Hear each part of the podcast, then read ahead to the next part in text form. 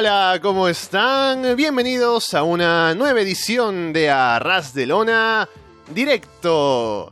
Es domingo 10 de febrero de 2019, estamos Alessandro, Leonardo y Fede From Hell listos para comentar la actualidad del mundo del wrestling con una semana nada más de distancia para Elimination Chamber, así que varias cosas para comentar de cara a Elimination Chamber, lo que hay de planes para WrestleMania y otras cosas también fuera de WWE, por supuesto. Estamos en directo en YouTube, si nos escuchan luego, gracias por darle ese botón de play a esa descarga, ya sea a través de Evox, de iTunes, de YouTube, de Spotify, o por seguirnos, por supuesto, en arrasdelona.com y solowrestling.com. Fede, ¿qué tal? Hola, muy buenas, contento de estar una vez más en Arras de Lona. Eh, después de haber grabado un gran nostálgico, y hay que decirlo, fue un gran nostálgico, no solo por nosotros, sino por, por el show en sí pero también por nosotros, obviamente. Y, y bueno, contento de estar en el directo, en su edición normal, ¿no? Domingo, al mediodía en Uruguay, por lo menos, después empezaremos, eh, después, bueno, otras horas en otros lugares. Eh, y como siempre, recordando que yo últimamente no lo estoy recordando, porque bueno, hemos tenido domingos extraños. Eh, la posibilidad del directo, ¿no? De distraerme un poco más con el chat, eso que últimamente no estaba pudiendo, y también obviamente de recibir las llamadas. Eso mismo, les recordamos que, como estamos en directo, pueden llamarnos, estamos en Skype, busquen el usuario Arras de Lona, déjenos un mensaje para hablar con nosotros aquí sobre lo que ustedes quieran. Y también si no están hoy, les recordamos que estamos todos los domingos a las 10 de la mañana en Perú, 12 del mediodía en Uruguay, 4 eh, de la tarde en España, y además les recordamos que contamos con el auspicio de AliExpress, así que si van a comprar algo en AliExpress, vayan a través del link que tenemos en arrasdelona.com. Y voy a empezar con esto, Fede, porque la semana pasada no pudimos hablar, pero hay un tema que me pareció muy interesante, que lo comento ahora, que es que siempre cuando nos preguntan, ¿no? Ponte, cuando yo respondía preguntas en inbox o cuando tenía mi ask.com, ¿no? .fm, qué sé yo, y me dejaban preguntitas por ahí o por Twitter, ¿no? Existe este tema de... ¿Crees que alguna vez va a haber un main event de WrestleMania de mujeres o es algo muy lejano o deberían hacerlo este año, no? Y yo siempre la respuesta que daba era que un main event de WrestleMania, sea el de mujeres con, luchando o cualquier otro, es el combate que en la cartelera de WrestleMania es el que llama más la atención, así que cuando exista alguna rivalidad, algún combate ahí entre mujeres que sea de lo más destacado del show, de lo más destacado de WrestleMania. ¿Por qué no? Que sea el main event, ¿no? Pero si no, no, o sea, el tema no es forzar aquí, como hemos visto antes, que se forzó aquel main event, recuerdo, de Hell in a Cell entre Charlotte y Sasha Banks, o alguna, alguna otra ocasión que pasó eso. Eso recientemente ya se ha dejado de lado, cuando hay un main event de mujeres es algo merecido. Entonces, viendo cómo está la situación actual, con el hit que hay en la historia de Ronda Rousey, Becky Lynch y todo lo demás, ¿Te parece que ese va a ser el main event de WrestleMania por encima de Ponte Brock Lesnar contra Seth Rollins? Sí, yo creo que como tenemos ahí dos cosas para, para comentar, eh, bueno, varias, ¿no? Pero a raíz de esto, primero que sí, obviamente de, acuerdo con, con esta idea de que para hacer el main event, realmente lo importante sería que, que se sintiera eh, tan importante como para hacerlo, para realmente hacerlo y no forzado como lo fue gran parte de la, de la revolución femenina, lo que venimos hablando hace mucho tiempo, y como siempre estaba esa cosa de, de marketinearlo, ¿no? De hacerlo en un todo que sea un eslogan, que todo sea vendible, que todo sea eh, histórico, pero no, o sea, antes de que suceda, ¿no? Entonces, el primer Royal Rumble, el primer in the Bank, eh, todo así, ¿no? Como siempre esa cosa de que te lo vendían como que era único y que era el primero y que era histórico, pero en realidad ya sabemos que lo es y, si lo dejaban surgir naturalmente iba a, funcionar mejor. O sea, terminaron funcionando bien. Ahora tenemos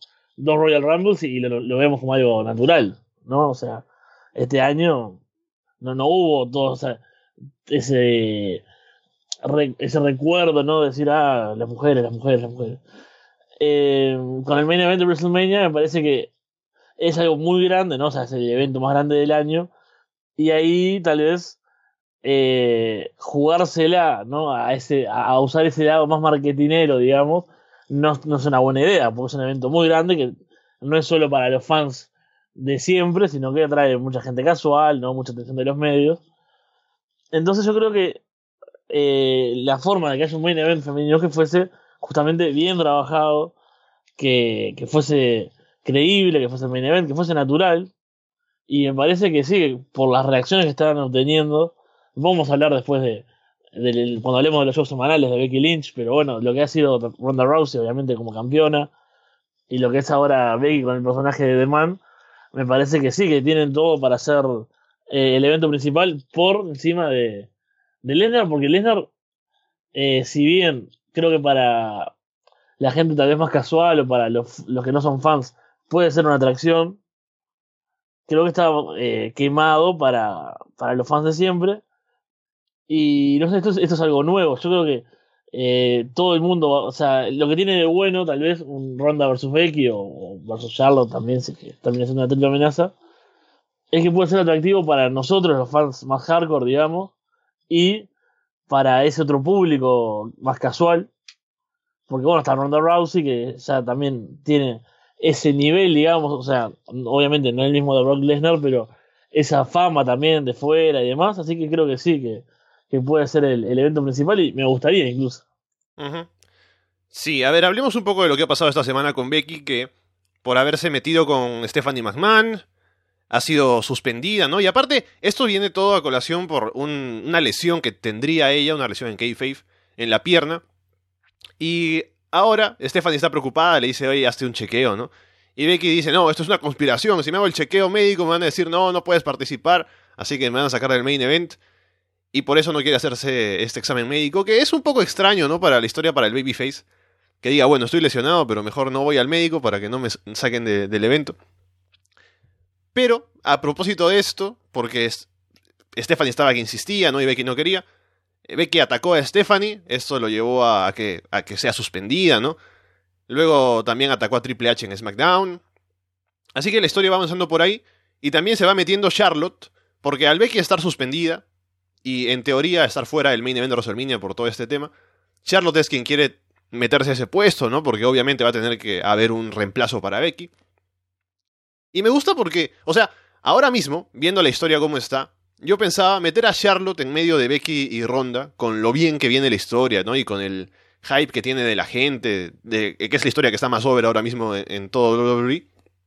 Digo, meter a Charlotte ahí es un poco como que resta más que suma, pero lo que me parece interesante es que si tienes a Ronda y a Charlotte en el main event de WrestleMania y a Becky Lynch, la gente va a odiar a Ronda y Charlotte y va a querer que Becky gane, ¿no? Va, a ser como una especie de WrestleMania 30 con Daniel Bryan y vamos a tener después de muchos años un main event de WrestleMania con un babyface que la gente quiere que gane. Sí, claro, yo creo que se pondría. O sea, si ya está súper over, imagínate si entra Charlotte, que sabemos que, bueno, ya lo estamos comentando acá y ya tenemos a Hades diciendo, por favor, no, Charlotte, no. Y es bastante lo, lo que se lee, creo, en las redes, en los sitios. Eh, esa sensación, ¿no? De que, bueno, de que se prefiere un uno contra uno. Yo también prefiero el uno contra uno. Me parece que se hace sentir más importante, ¿no? eh, a ver, han habido grandes triples amenazas en la historia, ¿no? Pero el uno contra uno tiene ese, ese componente, ¿no? Del mano a mano, es como, no sé, para en la cartelera se me hace, no sé, como la imagen, viste, de las marquesinas, por así decirlo, se me hace mejor, se me hace más atractivo. Pero, claro, y agregar a Charlotte es darle un punto más de, de Face a, a que no es poner algo más en su contra y hacer esa historia así comparable a la de, a la de Daniel Bryan, por ejemplo, ¿no? Eh, y, también creo que es de, las mejores, es la, mejor historia del momento. Es, eh, lo vemos en los shows semanales ahora también. Como decía, lo iremos comentando. Pero eh, es, se ve la, reacción en, tanto en Raw como en SmackDown. Y es increíble. ¿Y qué te parece Ronda Rousey ahora en, en el rol de Hill? Sin querer serlo, sin haberse planteado ser Hill solo porque está frente a Becky. La gente ahora la buchea, ¿no? Ella se ve un poco incómoda, creo, por momentos. Hace malas promos, ¿no? Porque no sé, no sé si es que le escriben estas promos así, pero con todo el, esta, estas palabras difíciles, ¿no? Y estas frases extrañas que así no habla la gente en la vida real, que Ronda se saca ahí, no sé, hablando del campeonato, ¿no? Que una verdadera campeona defiende, qué sé yo, mete su filosofía ahí de, de cómo ser un campeón. Y es un poco extraño, a veces no queda tan mal, ¿no? Pero lo que es, es cierto, y lo vamos comentando, es el hit que hay alrededor de la historia y creo que vamos a ver cómo avanza. Pero yo pienso que está apuntando a ser el main event de WrestleMania, como ya decimos, ¿no? Y Brock Lesnar contra Seth Rollins es un combate que también está interesante, ¿no? Que seguramente va a ser muy bueno cuando suceda. Pero tenemos a Seth Rollins descansando porque no quieren que se lesione o que se lastime de cara a WrestleMania. Lesnar que no aparece todas las semanas, entonces tiene las cosas en contra como para establecerse como el main event. Sí, totalmente, perdón, demoré que estaba tratando de, darme un poco el pelo porque Arras de lona es, es la hora y media sin ventilador y hace mucho calor acá. Entonces es como cada mute que, tengo, cada momento de que habla Alessandro, es para tomar agua y tratar de, volver a respirar un poco. Em, sí, a ver, la historia de Seth Rollins y Brock Lesnar me parece también grande, importante. Me parece que Rollins puede estar en camino a, a convertirse en, ese héroe definitivo, ¿no? Imagínate si, si vence a Lesnar de una vez, si se convierte en campeón universal, ¿no? Después de, de todo lo que ha sido el año pasado y demás. Pero, claro, esta ausencia de los dos hace que sea bastante aburrido el camino, por lo menos en lo que va en, lo que va de justamente de ese Road to WrestleMania, desde Royal Rumble hasta ahora, que claro, sin Seth Rollins, eh, eh, sin poder tener la acción, con Lesnar, bueno, ausente como siempre, es difícil de, de construir algo. Y aparte porque es Lesnar, ¿no? O sea, no deja de ser el problema de siempre, eh, que no está en todos los shows, que bueno, sus apariciones siempre son más o menos las mismas, ¿no? Él con, con Paul Heyman haciendo la promo, quizá algún brawl. Entonces, en realidad, como historia, si bien en, cuanto a, importancia, ¿no? A significado y demás, bueno, es el, el, campeonato, el campeonato universal, se supone que es el más importante, o por lo menos es el campeonato máximo de Raw.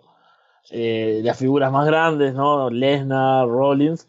Eh, en cuanto a la historia en sí, no llega a ser atractivo, o sea, es atractivo por lo que significa, no por la historia en sí. Ese me parece que es el problema. Y por eso se ve superado por, por Ronda Rousey y Becky Lynch. Por el momento sabemos que en Elimination Chamber Ronda defenderá el título ante Ruby Riot, que es un combate que puede estar bastante bien. Simplemente habrá que ver cómo se lo plantean, ¿no? Que, que tanto quieren darle a Ruby. Pero puede ser un buen combate, una buena oportunidad para Ruby Riot y a ver qué sale de, ese combate. Sí, me gusta, me gusta ese, combate también. Eh, y sí, también creo que es una, buena, una buena oportunidad. Va a estar. Le, le, tengo feos, obviamente, no al resultado, pero sí a, que sea un buen combate. Ahora vamos como 15 minutos de programa, así que. Y hay gente que ya se ha metido, ¿no? Vamos a hablar un poco de Arras de Corazón, porque al parecer la próxima semana no se podría hacer porque Fede va a estar ausente. Y creo que sería preferible patearlo una semana, ¿no? Acá celebramos San Francisco cuando nos da la gana, así que no tiene por qué ser 14, 17, ¿no? Podemos hacerlo después. Así que por el momento vamos a postergarlo, pero creo que sería, si vamos a dar fechas, siendo la siguiente semana 17, podría ser el 24, ¿no? Para no dejar que pase febrero. Y ya nos organizamos, ¿no? Vamos a ir comentando qué cosa vamos a hacer. Seguramente habrá por ahí una película para ver.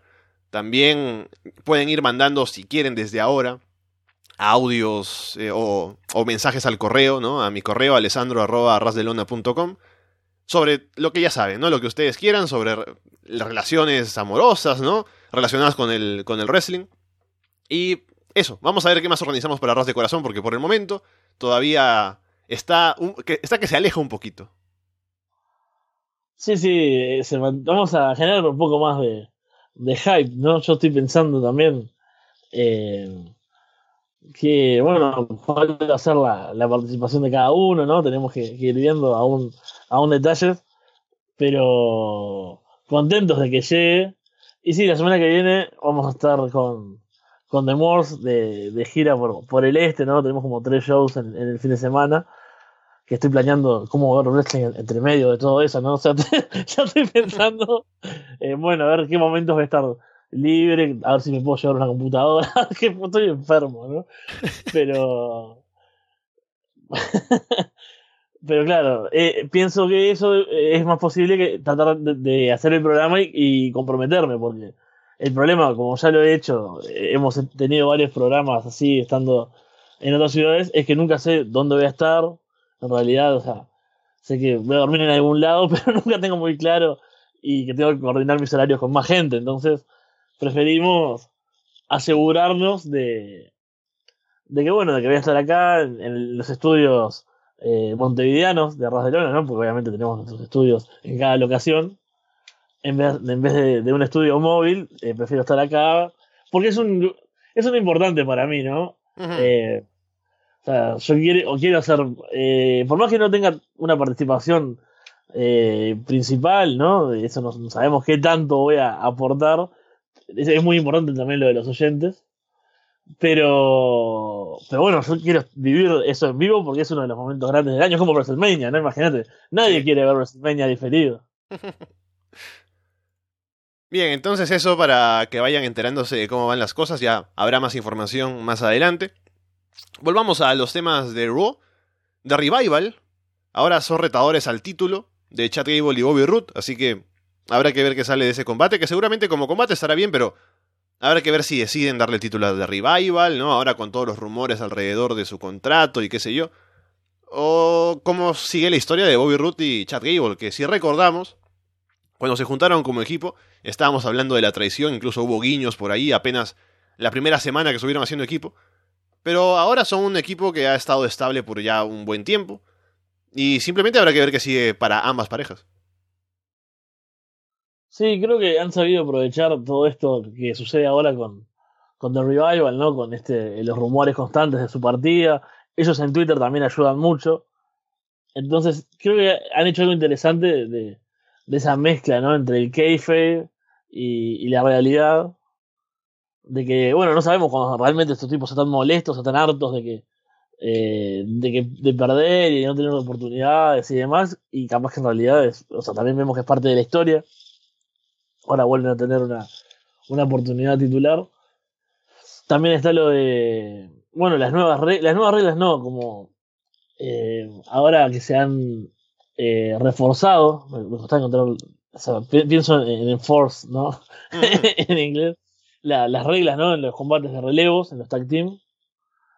Y ellos, no sé si viste en Twitter que estuvieron discutiendo bastante, hablando con los fans, explicando eh, para ellos con, mucha facilidad, digamos, como diciendo, pero esto es obvio, ¿no? Siempre fue así. Y creo que eh, con todo lo que había pasado con Lucha House Party y demás, han encontrado como ese costado interesante de, de, mezclar eso, ¿no? De que, bueno, son los tag team specialists, son vieja escuela, estamos viendo, después de mucho tiempo, parte de lo interesante de Revival, no solo en el ring, sino también lo de los personajes, porque gran parte de Revival obviamente se veía en el ring, en NXT, ¿no? Que bueno, son grandes luchadores en pareja, que su química entre ellos, que esa astucia, esa cosa también de, de, de ser un, un, equipo realmente que funciona como una unidad, era lo, principal. Pero además, ellos tenían todo ese... ¿Ves que cuando digo lo de distraerme con el chat, eh, empiezan las comparaciones, ¿no? De tal cosa mayor que tal otra, ¿no? y pone, qué bonito, mayor que All Elite Wrestling. y bueno, y luego, va a ser la cadena, me imagino. Qué bonito, All Elite y luego NXT. no, NXT debe estar con muchos eh, simbolitos de mayor que, porque bueno, sabemos que, que no, no le tiene mucho precio. Pero volviendo, ah, qué, lindo distraerse con el chat, como, lo, como los viejos tiempos. Eh, uf, me Pero estábamos con The Revival. Em, eso, me gusta que, que vuelva también eh, a, personaje y a, darles ese espacio de. Son los tipos que defienden el, la lucha clásica y que se vea en el ring, que sea como equiparable, ¿no? El personaje y lo que muestran en, en acción. Y eso me, gusta, me gusta lo que están haciendo con The Revival. Espero que, eventualmente los ganen los títulos, que es lo que se merecen. Y, por ejemplo, había un tweet que era muy divertido de, de alguno de ellos, ahora no recuerdo cuál, que explicándole a alguien este tema de las reglas, ¿viste? Como. Porque ahora, por ejemplo, en el main event, creo que fue de, de Raw, que calificaron a Braun Strowman por haberse metido al ring estar.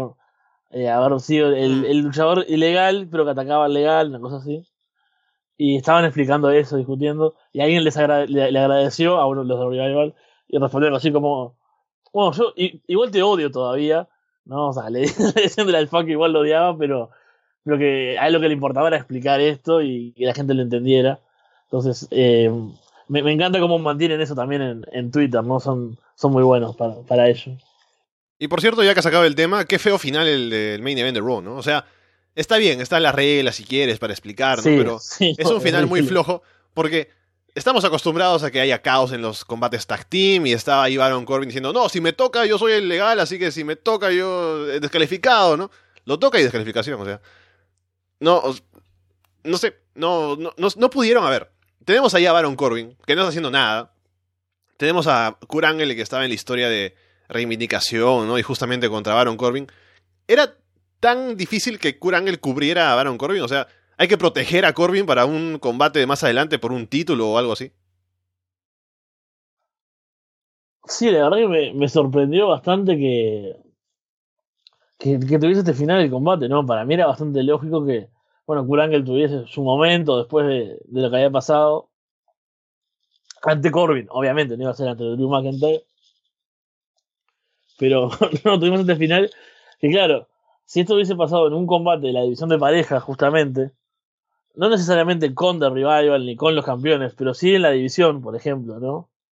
Para meter, seguir con esa idea, ¿no? Es- me parece es- no estaba mal, no sé, un combate, por decirte algo, imagínate, un Heavy Machinery contra eh, B-Team, por decir algo, ¿no? Un combate random de pareja, pasa eso, y ahí, bueno, podemos empezar a, a hablar de este tema, de las reglas que ahora van a ser eh, tomadas más en cuenta, etcétera, etcétera. Es interesante porque le- eventualmente se agrega a la historia de Revival. Pero ahora, meter eso en este combate que no tiene nada que ver y, darle un cierre así al main event fue como bastante flojo, sí se sintió eh, eso, un, final como eh, desinflado, ¿no? Como estás ahí, aparte ya habían tenido enfrentamientos durante el show, ¿no? Era como un combate, no te digo que esperado, pero bueno, es el main event, ¿no? Uno espera siempre algo más. Ahora podemos hablar de esto que tenemos en la portada del programa de hoy. Y te voy a dar el espacio, Fede. El segmento de Jeff Jarrett y Road Dog con Elias. ¿Qué te pareció? Horrible, horrible, obviamente. ¿Sabes que Yo no me di yo no me había dado cuenta lo, lo, lo que odiaba a Road Dogg, ¿no? Hasta, hasta este lunes. Pero no fue a partir de esto ni a partir de la semana pasada. Fue como que lo vi salir. Y viste cuando, no sé, pasa uno que conoces a alguien y no te cae bien, pero como que no le das aten- no le prestas atención de repente. Y cuando te pones a pensar en esa persona, decís, no, pero esta persona no es que no me caiga bien, es que me parece horrible en realidad, me parece molesta, no, no quisiera cruzármelo. Pero, y, y- y si me lo cruzo, voy a quitarle el saludo incluso. ¿No? A veces, este, bueno, o sea, a mí me pasa eso. pero lo vi a, a, a Road Dogg ahí que sale y habla, y es como, qué tipo molesto, ¿qué está haciendo hoy en día acá? Eh, estamos en el camino a WrestleMania. Elias todo lo que había logrado, ¿no? Lo, over que estaba. Está bien, es un acto que se quema bastante fácil porque básicamente sale ahí, canta, eh, habla de la ciudad, etcétera. Y vimos que como Face en realidad su estilo de lucha no ayudaba mucho, ¿no? Por el tema de, de, de que es más, más un tipo que puede funcionar como agresivo, ¿no? Como, como heel, ¿no? Que domine a, en base a fuerza y a, y arrinconar al rival y ese estilo, y no tanto de hacer un comeback que sería espectacular, porque bueno, no lucha así, y no, no, le, he- no le he encontrado mucho la vuelta, me parece, en el ring a, a ese personaje. Pero meterlo con, con Rodo, bueno, y con Seth Harvard, que realmente es otro personaje bastante detestable de- del wrestling, ¿no? Yo creo que vaya donde vaya, eh, está mal. Eh, eh, todo, siempre lo, veo y, solo pienso en cosas malas, ¿no? No, no sé, en su momento eh, habrá hecho algo bueno, yo realmente no recuerdo, yo solo tengo todo, eh, mi memoria solo son cosas actuales y pienso todo lo que ha hecho, todos los lugares que ha estado, todos los logros, y es como, ¿por qué? ¿Qué, hace este tipo? ¿Por qué lo quieren tanto? Eh, ¿Entendés? ¿Por qué ha estado en tantos lugares? Según lo, que, lo que yo sé, es que es un tipo que en backstage es como que muy agradable, ¿no? Que te conversa y te convence, ¿no? Es, es buena gente. Entonces, a todo lugar que va, se hace de amigos, ¿no? Conoce a la gente, ¿no? De pronto les cae bien y dice, ah, oportunidades hay que darle, no hay que salga ahí de televisión. Porque mira, estamos hablando de un tipo que era Mick Carter en los 90, o sea, en WWE, ¿no? en WWF. Mick Carter en el 99, que es el año en que se fue de WWF. Y no hacía demasiado, o sea, salía de vez en cuando, tenía su gimmick, ¿no? Road 2 lo acompañaba antes. Y por eso cuando sale acá, tantos años después, la gente no se sabe sus catchphrases, ¿no? Tiene que... O sea, Road 2 también se esfuerza para... Solo Road 2 le funciona lo, lo que es de DX, porque eso sí se sabe la gente. Pero después, cuando hace otras cosas, la gente no sabe qué está haciendo. Porque es un acto que no estuvo over en su momento y que de pronto ahora, porque Jeff Jarrett ha vuelto al Hall of Fame, ¿no? Y habrá hablado con Vince y Vince dice, ah, mira, Jeff Jarrett, ¿no? Lo ponen ahí con ese gimmick que ni siquiera... O sea, Jeff Jarrett, en su momento más alto habrá estado en WCW cuando era campeón mundial, ¿no? Y de pronto... Pero traes el gimmick de los 90 en WWF que no funcionó y quieres que esté over en el show, ¿no? Y de pronto les das un espacio largo además de tiempo para que hagan su canción, ¿no? que la gente, no se sabe por todo lo que estoy diciendo y no funciona. Es que imagínate dentro de 20 años, ¿no? A, que salgan, no sé, estaba pensando Bob Dallas y Curtis Axel y quieran poner over el B-Team, ¿no? Que empiecen B-Team, B-Team, go, go, y, la gente tipo, ¿qué están hablando? ¿Quiénes son estos tipos? ¿Por qué? Ah, Bob Dallas, que era campeón en NXT, pero ¿por qué están hablando equipo que? O sea, es como que quién se va a acordar. y, y, acá es lo mismo, o sea, yo creo que, eh, como está diciendo la gente, yo lo recuerdo más diciendo basura, ¿no? Eh, ustedes son basura, vampiro basura, y, tirando quesadillas también en México, o sea, haciendo cosas horribles en México, que también era media campeón en AAA, ¿por qué? Porque es en todos lados este tipo. Es como es el problema, o sea, lo, veo en Rodio por favor, pensé que Ross ya tiene muchas cosas horribles. ¿Por qué también tiene que traer a Jeff Jarrett? Que, es una plaga básicamente en todos lados. Eh, sí, lo, sufrí, lo sufrí mucho. Aparte, recuerdo que el lunes venía bien el programa. Yo tuiteé algo al respecto y terminé de tuitear eso y aparecieron Road Dog y Jeff Jarrett para arruinarme, obviamente, mi espíritu. Y bueno, después tuvimos el gran debut de Easy 3, y lo digo de forma irónica, porque bueno, ganó el combate, le ganó a Dean Ambrose, ¿no? Que es un tipo importante y todo. Pero cuando hemos hablado ya de Easy 3, bastante, cuando estábamos hablando de su ascenso al roster principal y todo. Y el punto que siempre hemos rescatado de Easy 3 es que es un buen personaje, sabe hablar, no hace buenas promos, es un tipo carismático, ¿no? Entonces, si vas a ponerlo ahí a debutar en un show y quieres que se ponga over, te enfocas en lo que mejor hace, que es las promos. Porque como luchador no es tan bueno que digamos. No digo que sea malo, pero no es su punto más fuerte. Entonces, ¿qué hace WWE para que debute Easy Tree? Lo pone ahí en este Moment of Bliss, ¿no? Pone a Alexa Bliss además a como que a coquetear con él, ¿no? Como para decirnos, ah, ahí pasa algo, ¿no? Después interrumpe Nia Jax, interrumpe Dean Ambrose. Easy Tree no dice nada, no dice ni una palabra porque cada vez que va a hablar lo interrumpen. Y luego tiene un combate así que con señas dice, hey, tú, yo al ring, ¿no? Y, poco más. Y gana el combate, pero... O sea, es un esfuerzo para que no se ponga over el hecho de no darle el micrófono. Y tiene que ver con lo que ya hemos hablado de que estos debuts de NXT en estas últimas semanas son debuts que están ahí para fracasar porque si les das algo de push, vas a comprometerte a ponerlos en un combate importante de WrestleMania y al parecer no es lo que quieren hacer. No, es que yo ahora realmente después de esto yo creo totalmente esta teoría tuya, ¿no? De que está bien, tienen que debutar, pero no pueden darles un push porque se viene WrestleMania, entonces eh, tendrían que tener un combate y no se lo quieren dar, entonces realmente hacen cosas en contra para no ponerlos over, porque no, no, no, puede haber otra explicación, o sea, realmente esto no puede ser que no se den cuenta o que no se les ocurra o, o que crean que es mejor esto. O sea, tiene que ser adrede, ¿no? realmente no puede ser de otra forma, porque, como, eh, yo no sé, todos los que están escuchando ahora, nosotros, eh, el resto del staff de Arroz de Lona, nos proponemos buquear a Easy y ninguno va a hacer esto, o sea, porque ¿cuál es la, eh, la, mayor virtud? Es el carisma, es cómo hablas el personaje. O sea, tienes que pensar en esa reunión previa a Raw, decidiendo qué cosa van a hacer en el show, en el que la, la indicación es claramente que no hable. O sea, imagínate. Claro. O sea, tiene que ser por gusto, realmente es para. Dice en el chat eh, que yo estoy seguro que lo de Easy 3 es un chiste interno o que alguien perdió una apuesta para escribir un guion donde él ni hable. Si no, es ridículo. Claro. También es, otra de las opciones, como siempre, los, escritores eh, rotativos, ¿no? Bueno, ahora la semana que viene te va a tocar a vos Easy 3, pero a ver si, si lo buqueas sin que hable.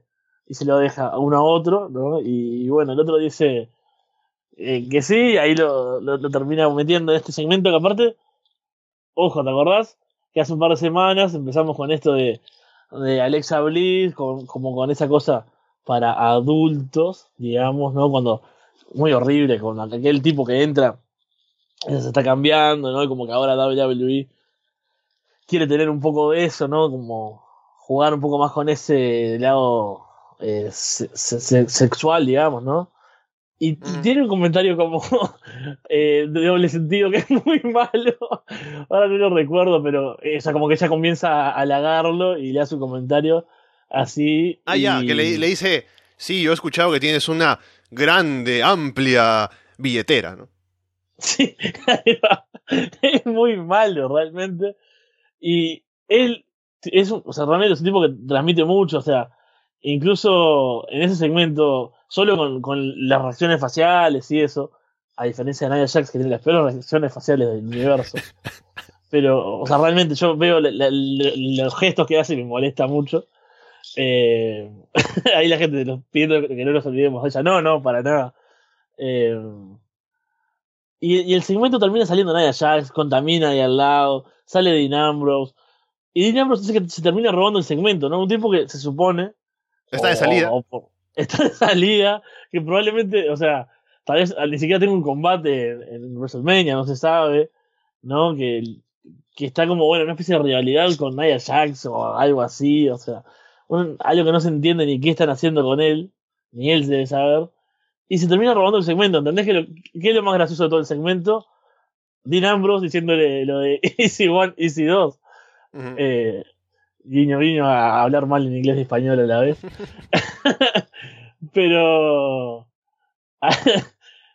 es, como realmente no, no, se entiende y, o sea, se entiende por ese lado que, que, estamos diciendo. Están, los quieren presentar, pero no quieren darle push, no quieren hacer algo importante con ellos para no usarlos en WrestleMania, pero como hemos dicho en todos estos debuts y hemos dicho muchas veces, una primera impresión se tiene una sola vez.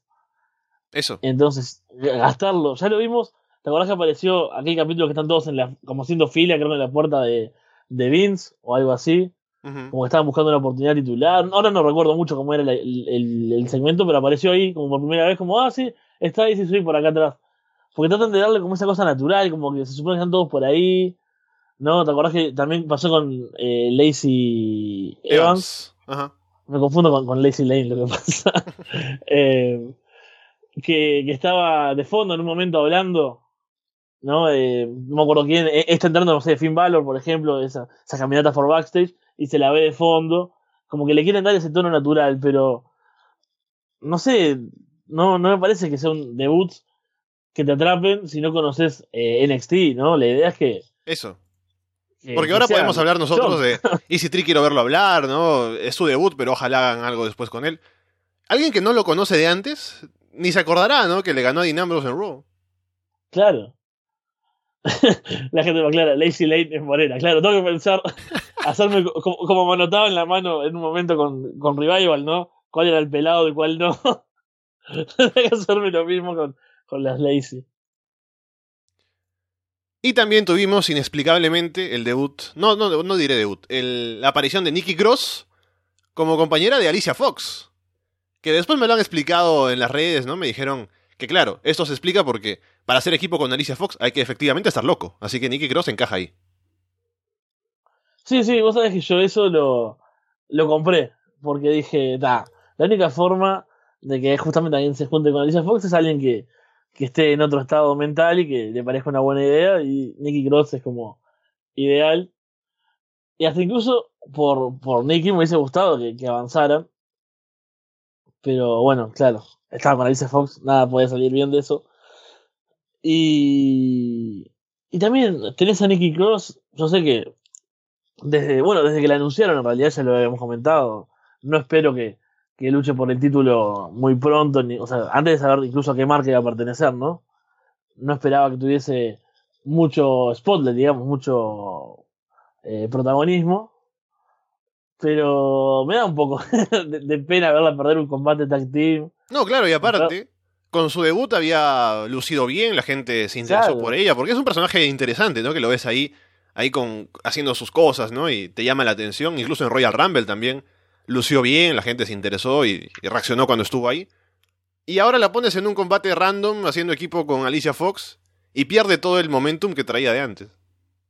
Sí, es que yo creo que incluso es mejor ponerla en un combate que sea random, sí, pero a ganar no, contra, no sé, Dana Brooke, por decir algo, y tener un combate y que luzca el personaje, ¿no? Que la gente siga eh, metida, ¿no? Y que le interese, a me- mezclarla con Alicia Fox y hacerlas perder, e incluso tal vez haya alguna riña después, porque al final Alicia Fox se queda ahí como molesta, ¿no? Y como enojada, como medio culpándola a ella. Y yo me veo venir un combate entre las dos.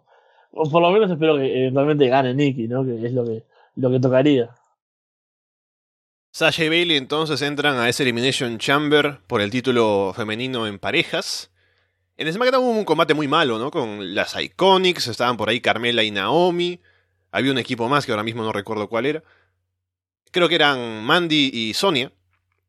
Y un combate tan malo que luego me hizo preocupar, ¿no? ¿Cómo saldrá ese Elimination Chamber de parejas que hemos hablado contigo, ¿no? De que a ver qué sale de ahí. Sí, recordamos con, cariño, sobre todo, el Liberation Chamber de hombres, de parejas.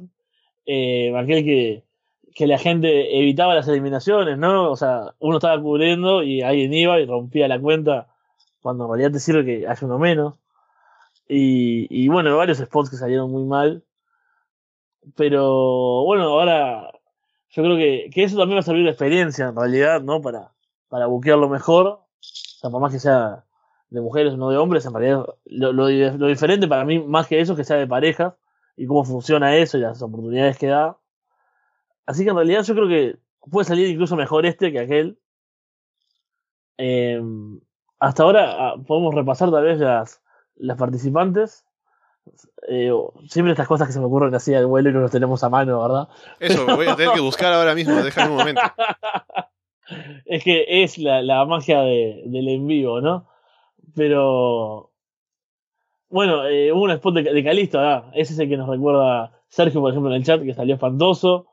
Eh, sí, ahora no recuerdo muchos más, pero me acuerdo sí que fue un, un caos, pero no el caos bueno, ¿no? Fue como desorganizado, mal, mal, mal buqueado en el sentido de, de, de los spots, ¿no? Y, y, el orden y cómo salió todo el combate en sí. Y yo creo que ahí va a estar la diferencia de que este combate eh, tiene ese como antecedente de parejas y que eh, en realidad eh, pueden intentar hacer algo mejor ya con, sabiendo qué cosas estuvieron mal en el anterior. Sí, te leo las participantes que son Naya Jax y Tamina, luego Liz Morgan y Sarah Logan, Mandy Rose y Sonia Deville, las Iconics, Bailey y Sasha y Naomi y Carmela.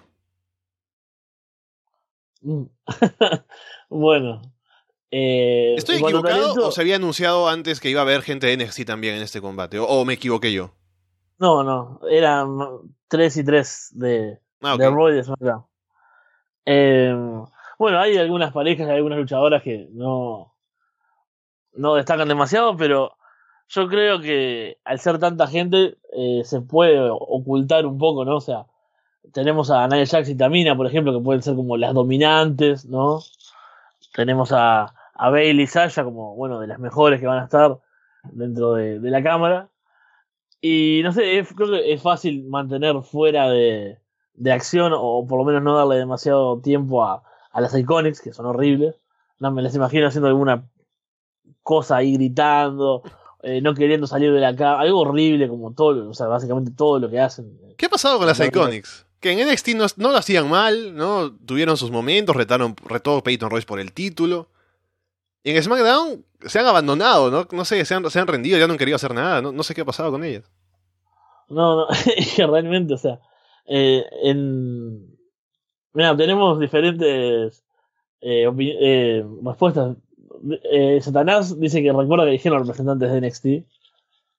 Esto es como no el efecto. Mandela, ¿no? Cuando de pronto en una línea temporal sí se anunció y en otra no, así que tenemos recuerdos raros, algunos, o sea, algunos recuerdan que sí, otros recuerdan que no. Pero eso, yo, yo realmente, o sea, no, no, no he hecho nada con, con ellas y solo ese tipo de, de- de momentos molestos que, o sea, tampoco que generen hit porque la idea de generar hit es para algo eventualmente, o sea, hay un heal, para mí la gracia es que, bueno, si se hace odiar es por una rivalidad en la que valga la pena, ¿no? Que enfrente a otro babyface, ¿no? Que, que tenga como ese balance, o sea, acá en realidad es como que se hacen odiar porque son molestas y, y para más nada, o sea, es como que están ahí como ese para recibir el rechazo y nada más. Y me, me imagino que hagan algún spot de ese estilo y bueno, después no, no mucho más. Eh, pero creo que puede estar interesante porque, ya te digo, hay, hay esa diferencia de estilos, creo. Eh, no sé, tenemos a Naomi, por ejemplo, me imagino que podrá hacer algo tal vez medio arriesgado incluso, ¿no? Eh, no sé, tengo, incre- increíblemente tengo ganas de ver el combate.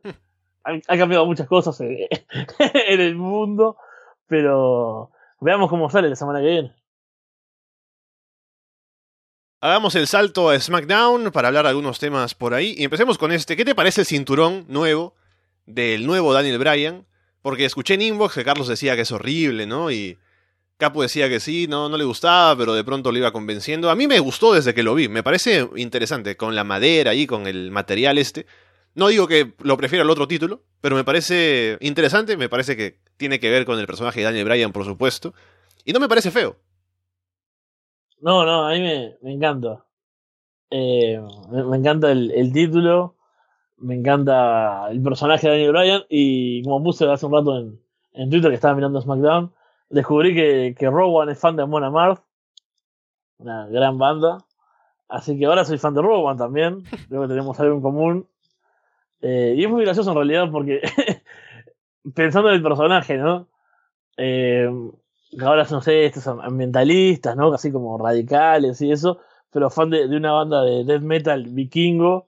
Me, me da en realidad está bien, porque ellos también, obviamente, tienen una defensa de, de la tierra y demás, ¿no? O sea, obviamente, tienen algo en común, pero es gracioso. O sea, justo, no sé, no me lo imaginaba a, este personaje fan de, de una banda de death metal y aparece ahí con la camiseta de Amor Amar y me encanta el look de, de Rowan ahora. Y el título de Brian también, o sea, eh, me encanta toda esta, esta historia que están llevando adelante, me parece genial. Tenemos la Elimination Chamber por ese lado, Bryan defendiendo ante Randy Orton, Samoa Joe, Jeff Hardy, AJ Styles y Mustafa Ali. Así que un combate interesante me parece en el papel por la combinación de estilos, ¿no? Hablando de combinación de estilos, tuvimos un combate también bueno esta semana en SmackDown entre Randy Orton y Mustafa Ali. Que Ali se llevó un bonito recuerdo ahí con un ojo morado. Pero buen combate. Se ve a Randy motivado ahí porque está con un oponente nuevo. Puede hacer cosas diferentes y salió bastante bien. Sí, la verdad que me, encanta ver a, Mustafa Ali ahí en el top, ¿no? Luchando con, bueno, con Randy Orton, de, de par a par. Si bien se llevó la, la derrota, estuvo muy bien, lo, lo, tuvo, lo tuvo en problemas a Randy, que eso me parece que, si bien realmente Randy Orton 2019 no es eh, el, o sea, no es su mejor momento, sigue siendo una gran figura. Y para alguien que está recién, digamos, en ascenso, como es Mustafa Ali, creo que tener un buen combate ante él y estar, eh, bueno, entrando a, Elimination Chamber, obviamente es algo, algo grande. Y aparte fue un combate divertido, eso, eso es lo, interesante que, que nos deja, ¿no? De que eh, no es solo bueno que se están cruzando los que van a luchar en la Chamber y nada más, sino que aparte fue un, buen combate. Y, y eso, ¿no? Ves a Randy Orton luchando contra alguien que no luchó ya mil veces en mil house shows y, y mil shows y, se siente, ¿no? Esa, esa diferencia. Tiene algún detallecito que queda bien. Obviamente todos estamos esperando el, el RKO cuando iba a salir, ¿no? En algún vuelo de Mustafa Ali. Yo, miraba, el combate y pensaba, bueno, ¿en qué momento va, va, a hacerlo, no? Porque, por ejemplo, Eh, si es con el, el inverted eh, 450s, es, es muy difícil, sobre todo por cómo el propio Mustafa Ali dice que lo hace, ¿no? Como que lo hace así como impulsivamente y que no, lo mide y eso. O sea, bueno, que lo intenten hacer ahí sería bastante difícil, pero quedaría muy bien. Y tienen ese spot de que Mustafa se sube a la esquina y se está por hace la madre de tirarse y Randy Orton se prepara para hacer el RKO, pero Mustafa Ali se tira después, que es muy bueno, o sea, es un gran detalle. Después, eventualmente sí lo, eh, lo, lo desacomoda de la esquina y ahí sí se lo hace. Y creo que hasta eso, eso estuvo muy bueno, ¿no? Esos, esos pequeños detalles, que uno esté atento a, al y que se convierta en algo importante del, combate y que no venga realmente así de una forma aburrida, sino que, que te lo amaguen una vez. Creo que fue eso, un combate que, que no se le ve mucho a Randy Orton por, por esto que decíamos, ¿no? De que hay esa gran diferencia del Randy Orton motivado y el Randy Orton que, que está aburrido, ¿no? Ya que la semana pasada no hablamos de SmackDown, han pasado cosas extrañas, Fede. Artruth es campeón de los Estados Unidos. ¿Cómo llegamos a esto? La semana anterior, la semana pasada, no esta, hubo un reto de, de a Nakamura, que había ganado el título en Royal Rumble. Eh, de pronto hubo un final raro por ahí, ¿no? Una cobertura que llega a tres, que no se sabe qué ha pasado. Ambos no, no tienen claro qué ha pasado, pero Arthur gana el título. Rusev, luego, luego sale Rusev completamente heel, ¿no? O sea, ni siquiera hay un momento de turno. Sale y ya está insultando a la gente, está diciendo, ah, Arthur, ¿qué te pasa? No, no, no tienes nivel para ser campeón. Así que ahora Rusev heel reta a Arthur, Arthur le gana también. Y la próxima semana, esta, tenemos a Rusev y Shinsuke Nakamura haciendo equipo. Sí, yo la verdad que no entendí mucho lo que estaba pasando. La semana pasada estoy tratando de recordar dónde estaba o qué estaba haciendo cuando estaba SmackDown. Pero me acuerdo que de que alguien lo comentara por WhatsApp, ¿no? Lo, lo que estaba pasando. Arthur campeón, le ganó a Nakamura así como rápidamente. Después sale Russell, también le gana. Y fue como, ¿qué está pasando? Y después se unen. Y claro, los vi. Eh, me parece que no estamos transmitiendo en este momento.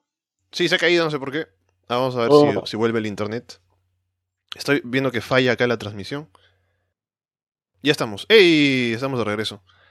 Ah, sí, mi PC, no sé por qué, dejó de trabajar, ¿no? Decidió que ya no quería colaborar, pero la he recuperado, así que estamos de regreso en el programa.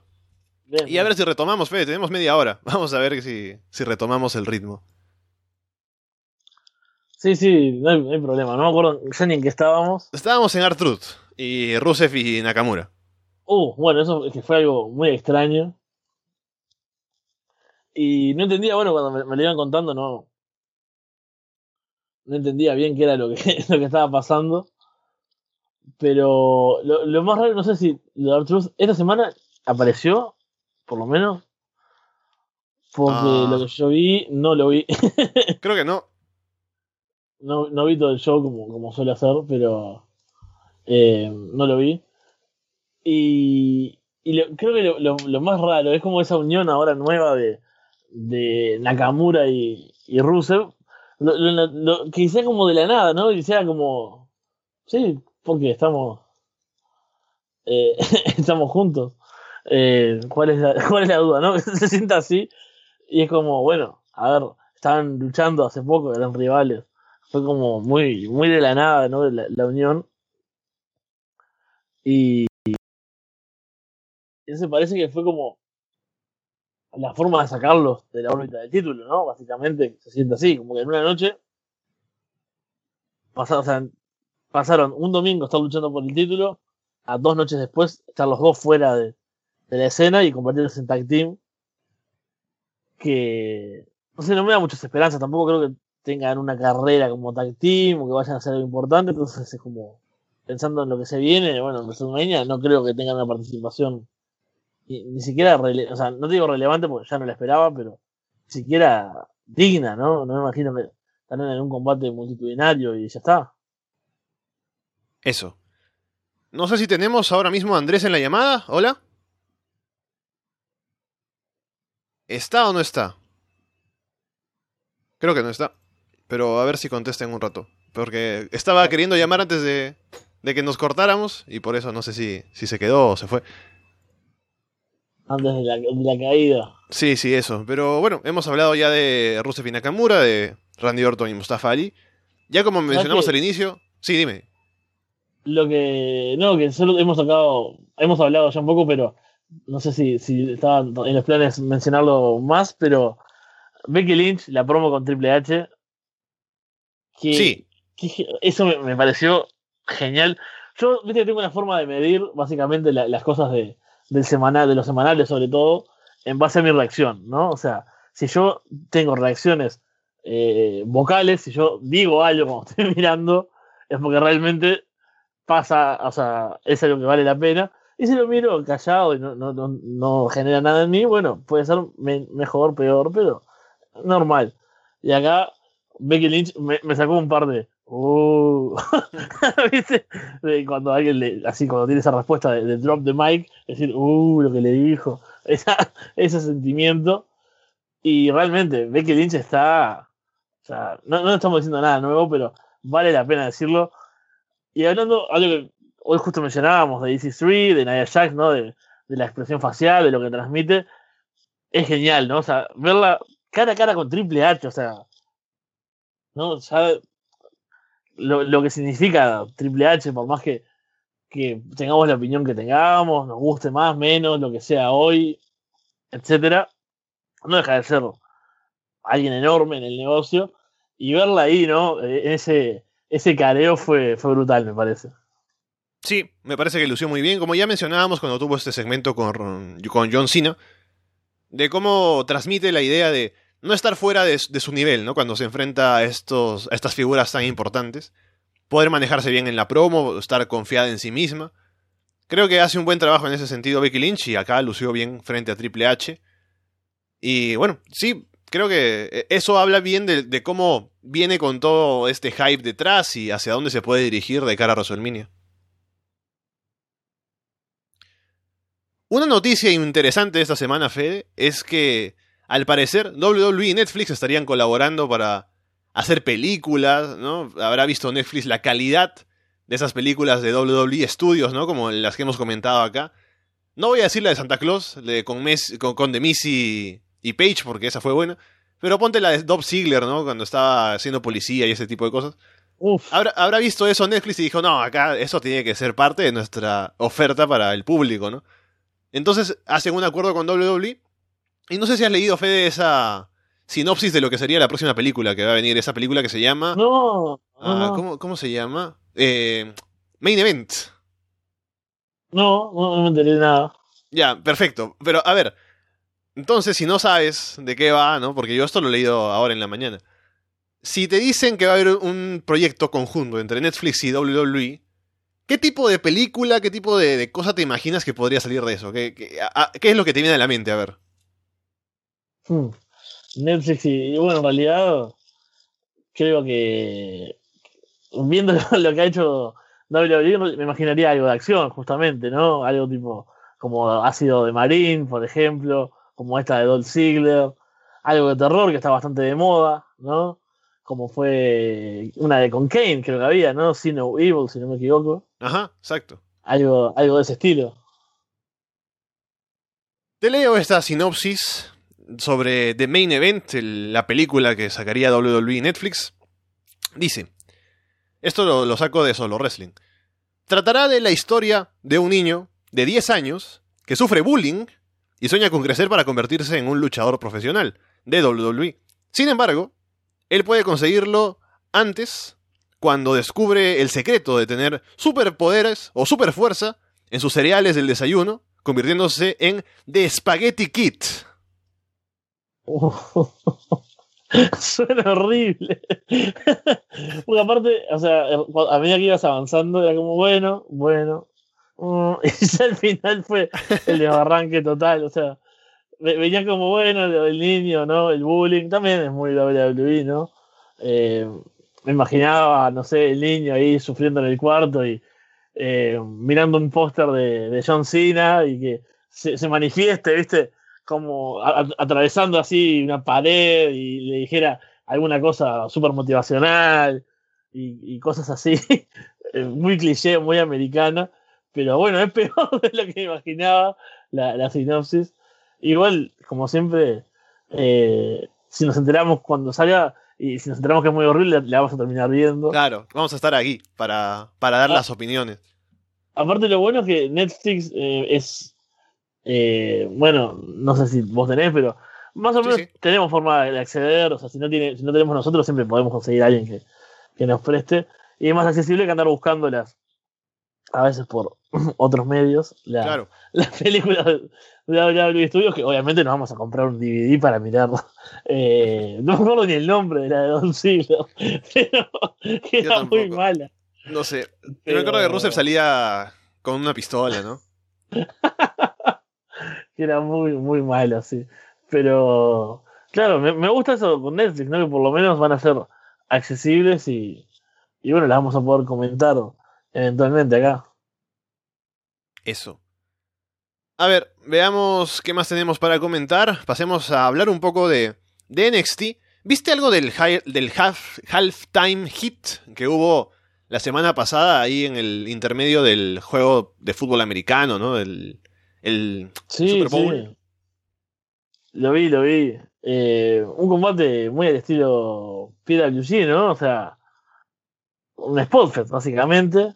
Ajá. súper veloz, dinámico, ¿no? Mucho, hace mucha acción. Creo que estuvo bueno, o sea, eh, yo no entiendo mucho el concepto, o sea, y, y la magnitud ni nada, esto del, de- del halftime, y, eh, por lo que pude más o menos deducir y, y leer por arriba, es como que este, este combate pasa en el entremedio de- del partido ese del Super Bowl. Claro, ¿no? porque lo que yo sé, así por. porque yo no sé nada de fútbol americano, pero lo que sé como parte de un, de la cultura de allá de los Estados Unidos, es que el Super Bowl tiene como el medio tiempo, ¿no? Y es un momento que se aprovecha para que haya presentación en vivo, que, porque estaba creo Sí. Maroon, Maroon 5, ¿no? Tocando ahí en el estadio. Hay mucha publicidad alrededor, o sea, es todo un sistema que ya está establecido.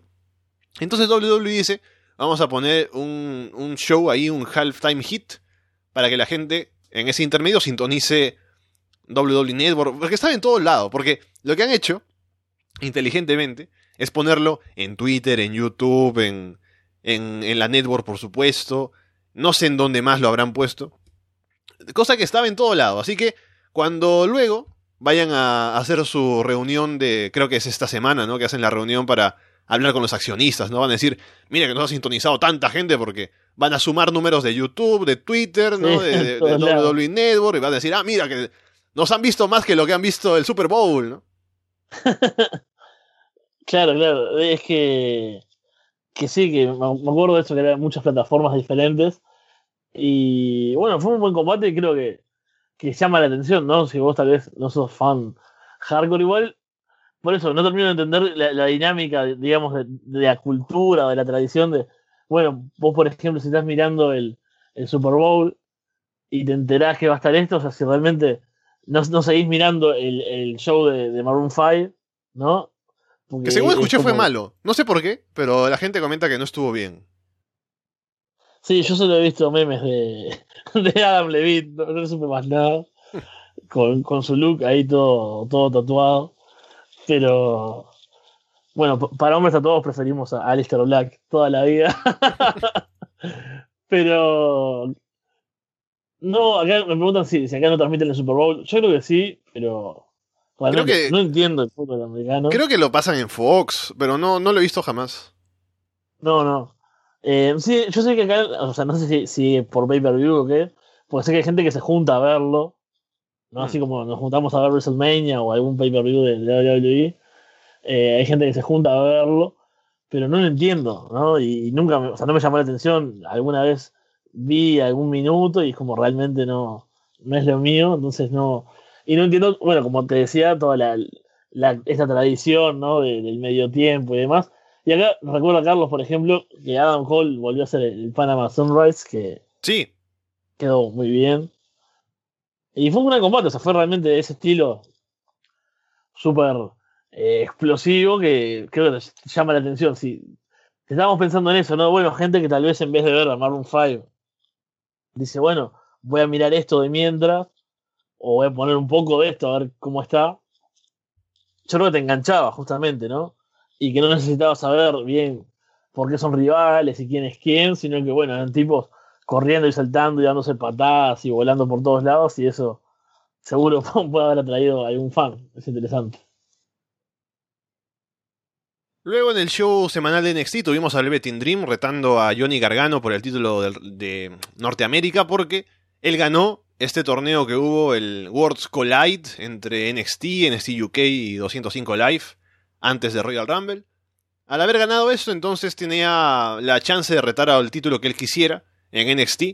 Y como ya retó por el título de NXT, dijo, ahora voy por el título norteamericano.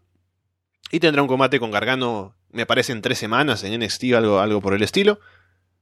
Y bueno, no sé, pero creo, ah, como buen combate va a estar ahí, ¿no? Y habrá que ver qué hacen para más adelante, porque todavía el próximo takeover está algo lejos.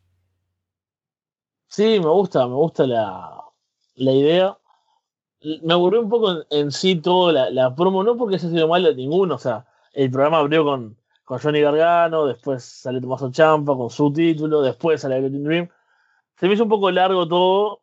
Fui un poco salteando, en realidad, ¿no? Con el, mágico botón de, adelantar 10 segundos, que me parece lo mejor que tiene WWE Network, es poder ir pasando así a poquito y más o menos vas viendo. Bueno, Dream igual me encanta, o sea, cuando salió F, cuando ahí sí vi corrido toda la, la promo. La forma que tiene de, de salir, digamos, de, bueno, ¿por qué no enfrentaría a, a Champa, que es el título principal, ¿no? Como que, bueno, me parece que logra hacerlo con, gracia, ¿no? Con el estilo que él tiene y, que no se ve como, como algo random, ¿no? O sea, uno piensa, ¿por qué alguien rotaría por un título intermedio? Pero tiene una forma interesante y, bueno, con, todo el carisma que tiene, ¿no? Y esa forma de, hablar y de transmitir, creo que, que, quedó bien. Yo cuando le leí, porque yo leo los spoilers, dije, mm, ¿por qué va, a ir por este título y no va a ir por el otro? Pero quedó bien. Y, bueno, es un combate que, espero, ¿no? Creo que puede estar bueno. Por un título eh, se va a sentir se va a sentir algo importante y, y, Velvet Dream sabemos que en el ring sabe contar historias, sabe transmitir también eso que tiene como personaje, así que y bueno, y Johnny Gargano es Johnny Gargano, ¿no? También. ¿Qué podemos decir ya a esta altura? en NXT ha hecho de todo. Así que hype por lo que se viene en, un par de semanas, me parece. He querido hablar de esto contigo toda la semana desde que vi NXT. Porque salió Drew Gulak. ahí a, hacer un reto abierto para, para luchar con alguien. No, no un reto abierto, salió ahí a, a un combate. Y quien sale como su oponente es un luchador nuevo, debutante, que se llama Eric Bugenhagen. Y el tipo es como su gimmick, es, según nos dijeron por ahí, el One Man Band, así como Heath Slater, pero este tipo es realmente, ¿no? O sea, Heath Slater tiene el apodo, ¿no? Pero este tipo de verdad sale ahí, grita, ¿no? Como cantando, toca la guitarra de aire, toca la batería en las cuerdas. tiene un look así como que luego Drugulas lo describe como Ben Stiller en, en Dodgeball, que me parece perfecta la, descripción. Y es genial, o sea, es, muy raro, es muy bizarro. Yo lo veo ahí y digo, este es otro Moyo Rowley. Pero no me parece que sea tan malo como Moyo Rowley, me parece interesante. Perdió, no, obviamente, contra Drew Gulak, pero dejó una impresión, eso es innegable. Totalmente, me, encanta. Yo lo miraba y pensaba, bueno, este es el típico típico luchador de, de NXT, ¿no? Que después, eh, si sube, es un fracaso y no saben qué hacer.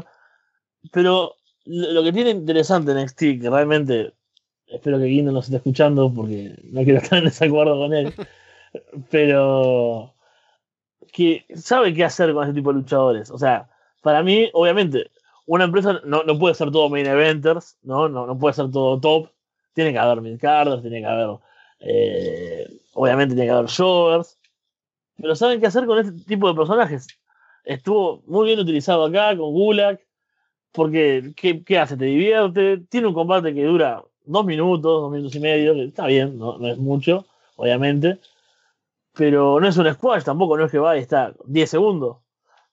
Y entonces, creo que tienen ese eh, NXT. A ver, muchas veces sí se abusa de los squash, ¿no? A tener un, un episodio de repente que que tenés dos combates así y no pasa nada, que los personajes no transmiten. Pero tener un personaje divertido que sale, te hace reír un poco, eh, da lugar a otro combate que está bueno realmente, por ejemplo, o sea, que se usa para una historia, para que para la historia de un capítulo, por lo menos, como fue este caso. Creo que, está bueno que haya personajes así, que tengan esa, que tengan color, ¿no? Más que el que luchó al principio contra uno de estos de los Forgotten Sons, eh, Mansur, algo así, una especie de, una especie de horrible, un, luchador, eh, es una especie de Mustafa Ali, pero por, por el estilo, es, es, medio árabe o algo así. Y porque tiene un estilo medio, medio parecido, por lo visto. Eh, que también ese luchó un par de minutos, pero no, no dejó nada en realidad. O sea, es un, un que después, eh, o sea, incluso pienso en él y me acuerdo más de Mustafa Ali, por ejemplo. Este tipo dejó, como dijimos, una gran impresión y fue, fue divertidísimo y obviamente quiero verlo de vuelta en algún momento, ¿no? Luego de esto, Gulak tuvo un muy buen combate con Matt Riddle, que sí salió a responder a un reto abierto que hizo ahí Gulak. Muy buen combate, con mucho grappling, ¿no? El estilo de ambos ahí. Muy interesante de ver. Y finalmente gana Riddle, por supuesto, pero. Una gran presentación de Drew Gulak, que lo trataron bastante bien en NXT como un tipo que realmente ahí experto en sumisiones, que le hacía eh, la pelea en, casi en términos de igualdad a, a Matt Riddle ahí en la lona, así que muy bien. Sí, sí, me gustó, me gustó mucho ese combate. Me sorprendió incluso, o sea, ver lo bien que, que trataron a, a Drew Gulak, ¿no? Que le dieron ese, ese rol que yo no estoy mirando 205 likes, ¿no? Pero que faltaba, ¿no? Se sienta así importante. Yo recuerdo cuando, cuando estaba con lo de No Fly Zone y demás, ¿no? Que eh, a mí me gustaba, o sea, me parecía uno de los personajes interesantes de, de 205 Live de la edición crucero, pero después como que quedó bastante relegado. Así que es una buena oportunidad tener un tipo tan bueno y hacer algo con él, llevarlo a, a, este programa de NXT, a que haga algo, tenga un buen combate contra Matt Riddle. Creo que le sirve a todos, le sirve a Matt Riddle obviamente, le sirve a él y nos sirve a nosotros como público, disfrutarlo. Y en el main event tuvimos a Kairi Sane, Io Shirai y Bianca Belair venciendo a Shayna Baszler, Marina Shafir y Jessamine Duke. En un combate que estuvo bien, ¿no? Pero yo creo que lo principal es ver el trabajo en equipo de Io Shirai y Kairi Sane. Io además cubriendo a Shayna Baszler. Y por supuesto el GIF que ya había salido un poco antes en, redes sociales de Kairi Sane bailando la canción de Bianca Belair. Sí, eso, eso es lo mejor. Cuando lo, cuando lo vi, dije, ya está, porque estaba distraído como siempre, ¿no? O sea, estaba mirando, de repente, bueno, estaban las entradas, me levanté a hacer algo y escuché la música de Bianca Belair, que no me gusta.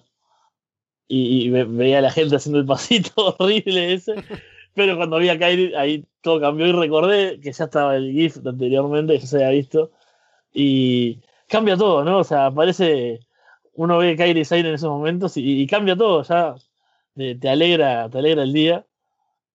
Y el combate estuvo bien.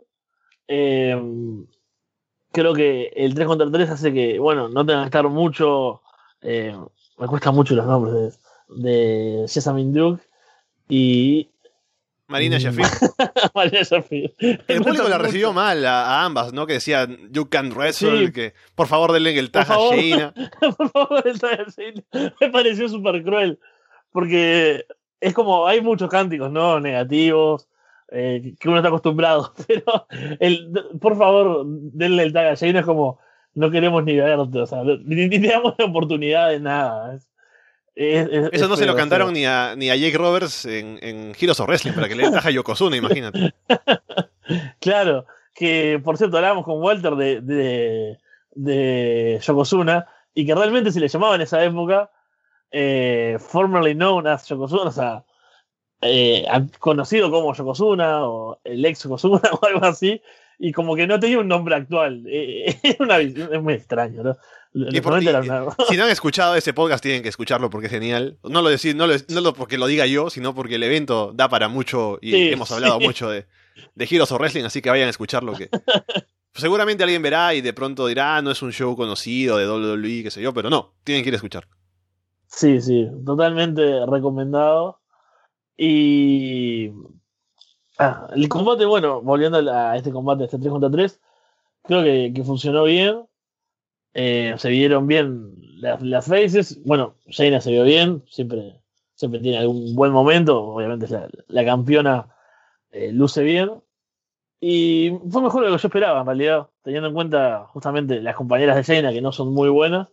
Creo que no estuvieron mal, o sea, salvo algún momento que se ve un poco desprolijo, más que nada, o sea, obviamente falta de experiencia, pero, pero me gustó, fue una buena forma, me, me gusta aparte ver juntas a, a Kairi y, y Yoshirai, eh, y que ella haya sido yo quien, quien logró la cuenta, parece súper interesante, así que fue un, un, buen capítulo de NXT esta semana. Y como nos menciona J en el chat, eh, Bianca Belair no estaba muy contenta con no haber sido ella quien hizo la cobertura. Y por ahí estaba con el gesto, así que no sé si eso llevará algo también. Pero bueno, ahí está.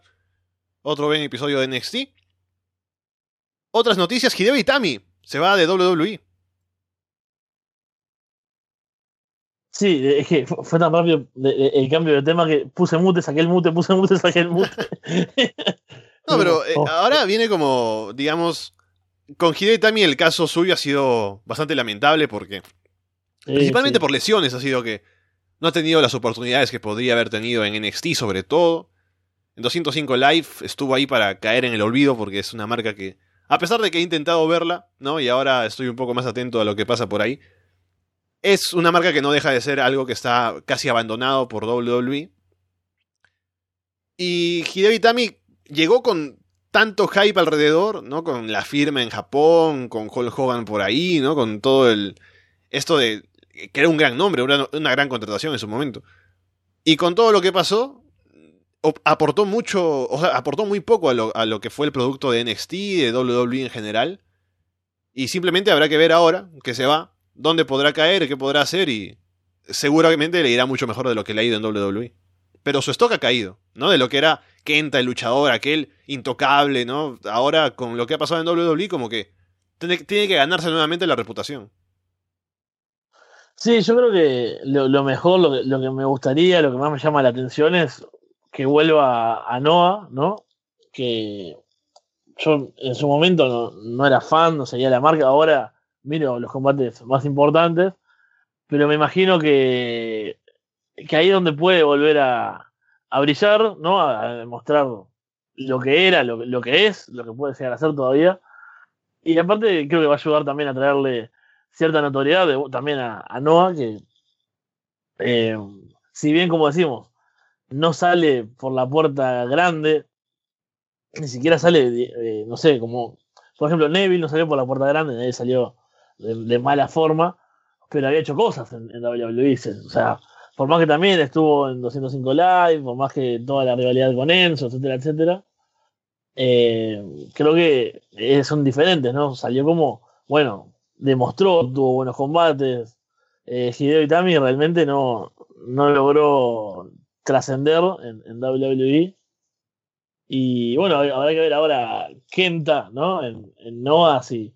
¿Qué es lo que me imagino? Yo creo que no lo veo en Estados Unidos, ¿no? En otra empresa, por lo menos de momento. Me imagino volviendo y sobre todo volviendo a, a lo que sería su casa, ¿no? Que sería esta empresa. Y me parece interesante, habrá que ver. Eh, falta, ¿no? Debe tener todavía la, la cláusula esa de los 90 días, me imagino pero bueno, en un par de meses lo veremos seguramente en algún combate y, y podremos ver si, si vuelve ese, ese viejo Kenta, ¿no? Que, que, llamaba tanto la atención, que era tan, tan impresionante que nunca pudimos ver en, en Hideo Itami. Kenny Omega, como ya se sabía, firmó con All Elite, así que se une al roster y ya estamos en, en el proceso de, acercarnos a Double or Nothing, el segundo evento de, All Elite. Así que por el momento seguimos todavía con especulaciones sobre lo que podrá pasar más allá de lo que ya está anunciado, pero el roster va creciendo. Por otro lado, tenemos alianza también de All Elite con AAA, que es interesante de ver también por lo que puede aportar en cuanto a talento, ¿no? Y también ayuda en, en el armado de carteleras y todo lo demás. Y no sé, ah, bueno, lo meto acá también, ¿no? Eh, se ha anunciado un Rob Van Damme y Sabu contra los Lucha Brothers en Impact Wrestling para abril. qué, qué momento para, para los luchadores que están en todos lados realmente, o sea, eh, no sé qué tanto decir porque no sé qué tanto está, es actual y qué tanto es spoiler, pero bueno, son campeones en muchos lugares. Mm. Eh, como en pareja creo que en Impact, ¿no? No sé si Sí. fue la, la semana pasada. Ah, bien, bien. Ese es el miedo con las grabaciones, ¿no? De, de andar diciendo quién es campeón puede ser medio engorroso. Y estuvieron en AEW también eh, ahora el viernes pasado. Que Fénix se llevó un golpe ahí un poco peligroso que se vio mal, pero parece que va a ser cuestión de una semana para que se recupere. Y realmente están en todos lados. Bueno, estuvieron también en, en All Elite, en esa reunión, ese evento, atacando a los Young Bucks para, bueno, también plantar un poco la rivalidad. Lo que parece que se viene para, para ese show de All Elite sería otro Kenny Omega con, contra Chris Jericho, ¿no? Porque también tuvieron ahí un, un enfrentamiento. Eh, bueno, este de Lucha Bros contra los Young Bucks. Eh, ¿Qué más se confirmó ya para, para el show? Hangman Page, ¿no? Contra Pac, me parece. Sí, Y creo que por ahí va más o menos lo, que han ido anunciando, que parece interesante. O sea, realmente los anuncios de, de All Elite eh, llaman la atención, pero a mí todavía, eh, no sé, soy un poco reticente con, con la marca, ¿no? Con, quiero, quiero verla en acción, quiero ver qué pasa, quiero ver. Me parece que realmente hay mucho hype, pero, pero bueno, habrá que ver cuando vaya avanzando, habrá que darle, darle una oportunidad más adelante. ¿Y qué más? Porque, bueno, realmente pasaron muchas cosas estas Sí. semanas. eh, Yo te saco otro tema que es in- interesante porque ahora que estamos con todo este movimiento de contratos y gente que va y viene entre empresas, y todo el, el conflicto entre los talentos con las empresas que ahora están con una posición importante, como Ring of Honor o Elite, aparte de WWE, ¿no? incluso Impact Wrestling. Y ha habido una demanda de algunos luchadores a Lucha Underground por los contratos que tienen, que son muy limitantes, ¿no? De que tienen que continuar ahí con ellos mientras haya grabaciones y no pueden trabajar en tal o cual lugar. Pero con Lucha Underground, que es una empresa que ha caído bastante en, cuanto a la presentación de shows y todo lo demás, como no están en actividad, los luchadores sienten que ya no deberían tener este, este conflicto de contrato, esta, este compromiso con una empresa que básicamente está inoperativa. Así que lo que están buscando hacer, gente como Joey Ryan, por ejemplo, Thunder Rosa, que ahora mismo me acuerdo que están entre los que están demandando, es liberarse de ese contrato y tener oportunidades en lugares como All Elite, me imagino, ¿no? Claro, es que cuando ha cambiado el mercado ¿no? y el negocio actualmente, las posibilidades que se abren, eh, claro, ese contrato con, con Lucha Underground, que hace tiempo se sabe, ¿no? Esos contratos largos y, y tan cerrados, quedan un problema, pero una cosa era eso, teniendo en cuenta, bueno, que al fin y al cabo igual iban a tener trabajo, igual iban a luchar, iban a ser parte de la serie. Pero claro, ahora no hay una seguridad de cuándo vuelve, no están grabando. Y claro, están atados con eso, ¿no? Es una situación bastante complicada. La gente, leo a veces algunos comentarios y demás, ¿no? Como, sí, faltos de, empatía, tal vez, me parece, o, o de, de entender el lugar, ta- tal vez, de- del luchador, ¿no? Que Mm. Nadie se va a. o sea, ah, ¿para, ¿para qué firmaron eso si sabían que era así? Claro, hay que pensar lo que podría significar para esos luchadores hace, cuatro años cuando firmaron, lo que era el negocio, lo que era el ambiente, lo que era la escena, lo que es una serie de televisión que te prometen, no sé, siete temporadas. O sea, nadie piensa que van a pasar dos años entre una y otra y que no van a. O sea, obviamente ninguno firmó pensando, ah, bueno, seguramente esto se demore y me vaya mal. Eh, y, y bueno, eso ahí hay como. Yo siempre pienso en que quiero lo mejor para los luchadores, que, y que ojalá se solucione. Bueno, y Belis también es otra que fue de las primeras en. Ahora nos recuerda a Carlos en, en el chat también en salir a, a quejarse de esta situación. Claro, y es lo correcto. Bueno. Si no van a tenerlos ahí trabajando, no pueden impedir que trabajen en otro lado. O sea, el contrato, claro, se ha firmado, pero si la empresa no cumple su parte, entonces Claro. tendría que haber una cláusula ahí para liberarse el contrato. Bueno, no hay una cláusula, pero ahora a través del sistema legal deberían poder salir. Sí, sí, ojalá, ojalá suceda. Y para cerrar, Fede, un tema que me indigna, no debería, no, no debería sorprenderme ni nada, pero ahora son Heavy Machinery solo Otis y Tucker. yo, yo me imaginé que, que íbamos a, a terminar hablando de esto. Eh, vos sabés que en este caso estoy de acuerdo, básicamente porque. ¿Cómo? O sea, porque- porque Otis y, no puedes, o sea, haces que la gente, estos luchadores se vuelvan como tipos genéricos, ¿no? Que por si pones Otis Dosovich en internet ya sabes a quién te refieres, ¿no? Vas ahí, Sí. tienes una Otis página. solo no es nada. Otis solo, o sea, ¿qué? ¿Qué es? Es un luchador ya, en WWE, ya, o sea, más allá de eso, no hay otra forma de reconocerlo. Tucker es igual. O sea, si Ah, quieres, mira, ah, si de pronto dices, busco- sí, pongo en Google Otis y me sale páginas de ascensores, sale de ascensores, Otis Elevator Company. eh, Que a lo mejor es su empresa, ¿no? Yo, ¿no? yo no sé si él será dueño de los ascensores, ojalá, ¿no? Que le va, que le va bien por ahí. Pero, más allá de eso, no sé, o sea, creo que le quita partes de su personaje, parte de su personalidad. No sé, no, o sea, no entiendo el motivo. Y esto es, para mí, la gota que rebosa el vaso, ¿no? Yo creo que se ha hecho ya cambios con gente en el pasado, como Big E, como Cesaro, ¿no? Como Rusev.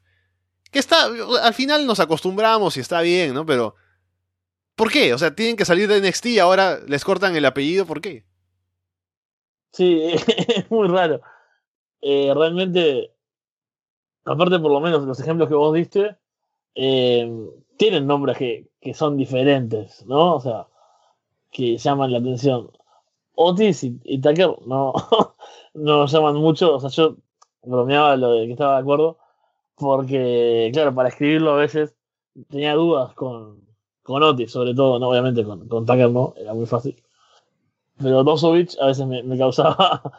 Mira, en Otis estoy, puse Otis imágenes y me sale Otis del Corral y es una vaca animada, no sé, algún Oh, show de, de Nickelodeon por lo que veo o algo así.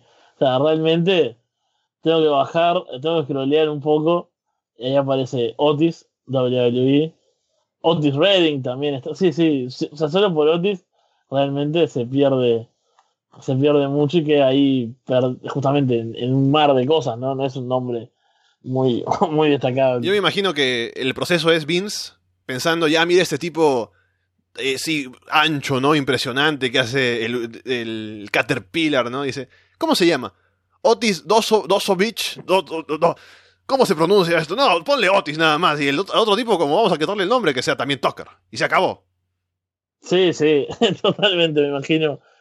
Eh, acá también Satanás vio lo mismo que yo, la, la, la vaca. Eh, bueno, Andrade nos recuerdan también. Mm.